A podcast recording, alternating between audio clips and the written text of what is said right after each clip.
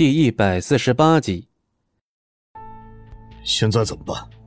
去找赵飞龙。这次赵飞龙竟然敢绑架秦岚，那肯定是触怒了张璇。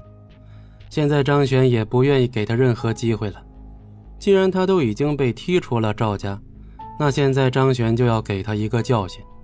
开车来到赵飞龙位于郊外的小房子，张璇发现他准备逃跑，收拾了很多东西，现在正背着个大包小包从自己房间走出来。张璇已经站在了他的房门前。张璇，你干什么？赵飞龙的脸上浮现起了一丝惧色，他看着张璇，嘴唇颤抖。但是张璇此刻迅速拿出了几根针扎在他身上，在赵飞龙还没有反应过来的时候，张璇直接从这儿离去。而赵飞龙这时候感觉到一股非常的寒冷，就像是针扎一样，直接从自己的血脉之中透露出一股力量，融进了自己身体里面。随后他的身体一阵冷一阵热，非常的难受，倒在地上浑身颤抖。将李飞送回去之后。张璇看着还在后面惊魂未定的秦岚，将她抱进怀中。对不起啊，让你受委屈了。没关系，不过这些家伙们会不会对你造成威胁啊？不会。现在张璇的产业已经成型，而且之后绝对不会遇到任何麻烦。等你这段时间稳定下来了，以后咱们就结婚吧。好的。张璇没有丝毫犹豫的点头。随后从包里拿出了一枚戒指。我，你什么时候弄的这个东西啊？从上次跟你分开之后，我就一直拿着。你愿意嫁给我吗？当然愿意。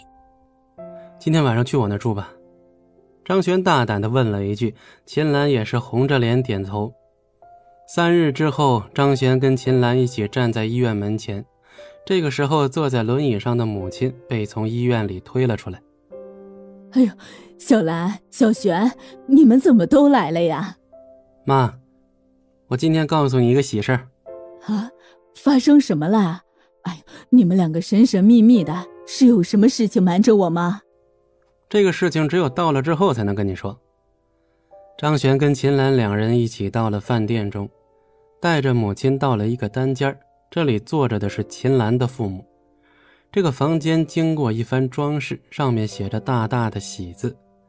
看到这儿之后，张璇的母亲瞬间明白了一切。今天你们两个要订婚了？是啊，我们想着今天您出院，所以提前布置这一份，也算是给您一个惊喜。好啊，太好了！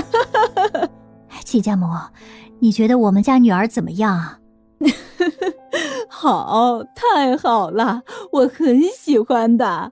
我家儿子都有些配不上了，您就别妄自菲薄了。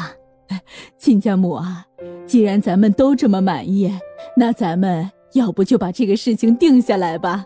好啊，问问小两口愿不愿意吧？当然愿意啊。哎，好，那咱们以后就是真亲家啦！所有人都幸福的笑了起来。亲爱的听众朋友们，本书已经全部播讲完毕，感谢您的收听，我们下本书再见。